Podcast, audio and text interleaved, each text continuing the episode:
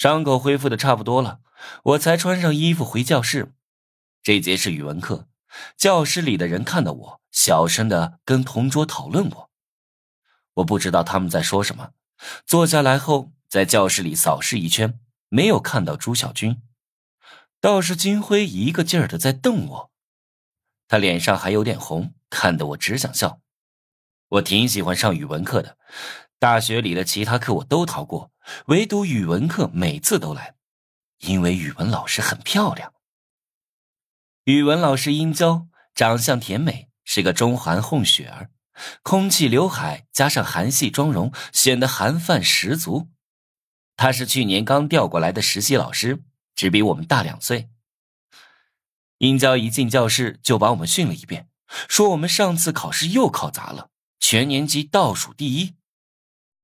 尤其是某些不思进取的学生，成绩不好没有上进心也就算了，还整天做一些龌龊事儿。我一边听殷娇训斥，一边低头看手机，想着什么时候对王月下手。殷娇看着我，无能，把头抬起来。你以为我说的是谁？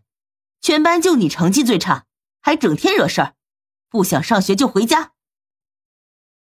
最近我的名声很差，经常传出非礼女生的事，尤其今天还闹出了墙上王月的消息。虽然被王月辟谣了，但我依旧给别人留下了很差的印象。我心情正差着呢，一听殷娇这话，当时就不乐意了。我说。殷娇老师平时对谁都很和善，凭什么只针对我？我有那么不招人待见吗？好，既然你说这种话，那就证明给老师看。马上进行一场语文考试，如果你的成绩不是倒数第一，那么老师以后就不再说你，还跟你道歉。殷娇甩甩手上的试卷，以前考试我不管什么科目，每次都是倒数第一。所以，殷娇对我拿倒数第一有十足的信心。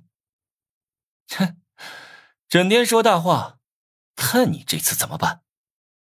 金辉不屑的瞥了我一眼，我没理他，趁发卷的时候去游戏商城里买了个道具——千里眼眼镜，戴上后能清楚的看到一百米以内的东西。这玩意儿居然要五十金币！买完道具，我顺便看了一下今天的每日任务。每日任务，让异性主动邀请你吃晚饭。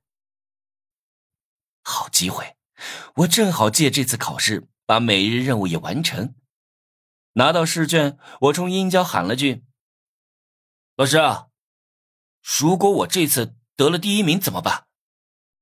哈哈，如果你拿了第一名，老师答应你一个要求。